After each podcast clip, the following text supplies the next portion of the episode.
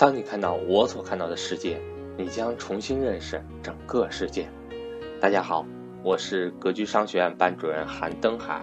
格局商学院今天晚上八点有安排理财高级班系列课程，格局理财高级班结合家庭成员的资产配置和不动产配置情况，从投资系统、被动收入、主动收入、家庭资产、投资眼光以及投资机会六个方面，帮助学员寻找投资机会，培养投资眼光。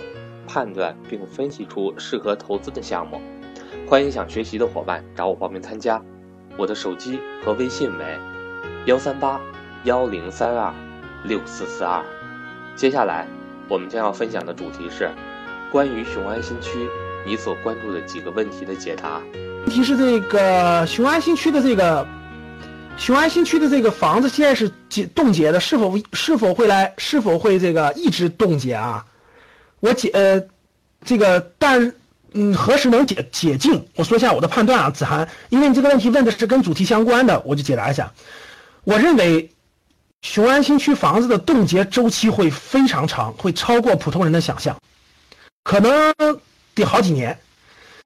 这是判断啊，不能说百分之百准确啊，我是说我的判断。第二，雄安新区未来大根本就不会让你炒房子，呃，大量的会建设廉租房和公租房，就是就是你不用愁房子。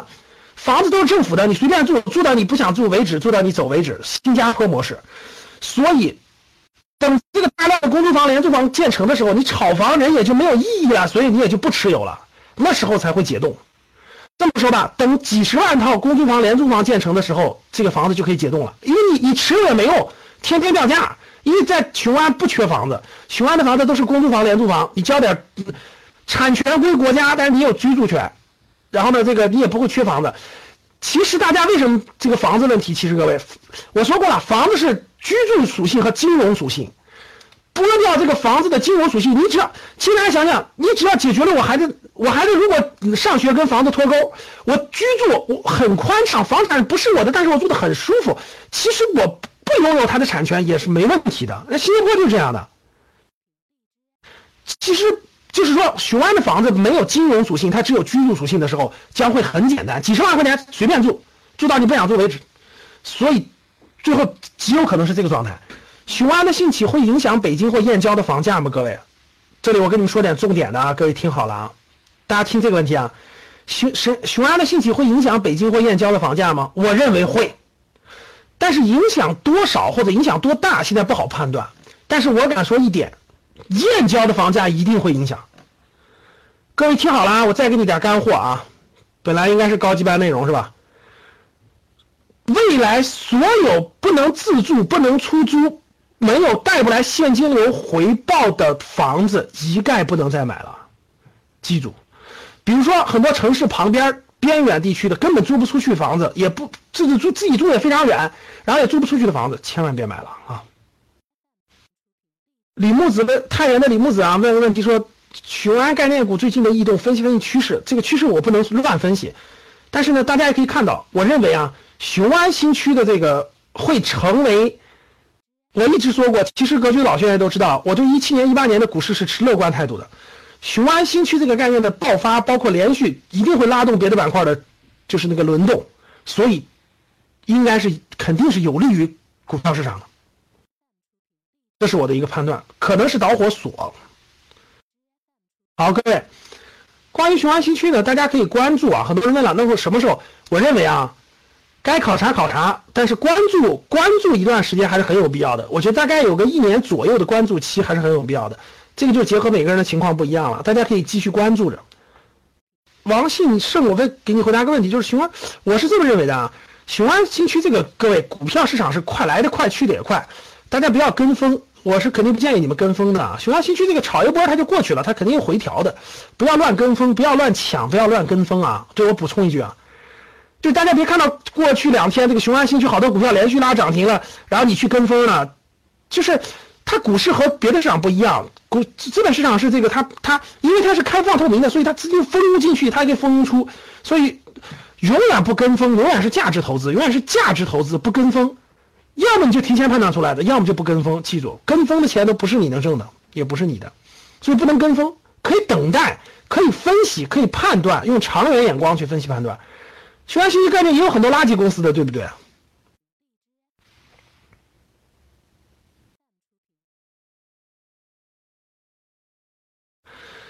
李李海鹏问个问题说，雄安新的房价模式将来会在全国推广吗？这个问题有点太超前了，李海鹏，不是我，我只能说，雄安新区开始用新的方式做测试了。我觉得这个测试是否能成功，至少需要三到五年的验证。验证完了以后，才会在全国，我估计才会在全国其他地方慢慢推广。但是肯定不是全国模式，肯定是还是一些个别城市，不是全国模式，不会是全国模式。幺零五八班佛山的环保的熊贝问了个问题。说雄安新区一定会成功吗？不会成为第二个曹妃甸吗？大家知道曹妃甸吗？曹妃甸我都考察过，我都开车过去考察过。各位，一一零八年去考察，大家知道国家这个新区呢有曹妃甸新区，还有滨滨海新区，有天津的吗？江师傅，我们这个算我们的最后一个问题吧，各位，有有滨海新区的吗？有滨海新区的打个一。滨海新区的，你们觉得滨海新区发展的怎么样？你们觉得滨海新区就你们想象的，或者是你们觉得怎么样？曹妃甸就不提了啊，曹妃甸确实是这个发展的是很差，一堆债务，然后这个问题很多。滨海新区应该是一般般，确实是一般般。嗯，我去过，我也考察过，我觉得挺空旷的，是吧？也没什么那啥的。但是我问你们，雄安新区和滨海新区和曹妃甸新区是一个概念吗？是一个概念吗？如果你连这一点还没有看出来的话，你必须来格局学习了。为啥不一样？如果你这点还理解不了的话，你就得来格局学习了。这是完全不一样的，差别太大了。嗯，真的是差别太大了，完全不一样的啊！无论是各个方面，无论是。无论是公，无论是咱们政府的公告，无论用词儿，无论是牵头的人，无论是这个对象，无论是这个各个方面都是不一样的。所以你看吧，我就明确告诉各位了，你们习大大这个对吧？习大大这个在任十年，最后这个有些成绩是不容易体现的，有些成绩是容易体现的。听明白了吗？这不用多说了啊，这个这个，好好学习再定啊，自己认真分析判断去吧啊。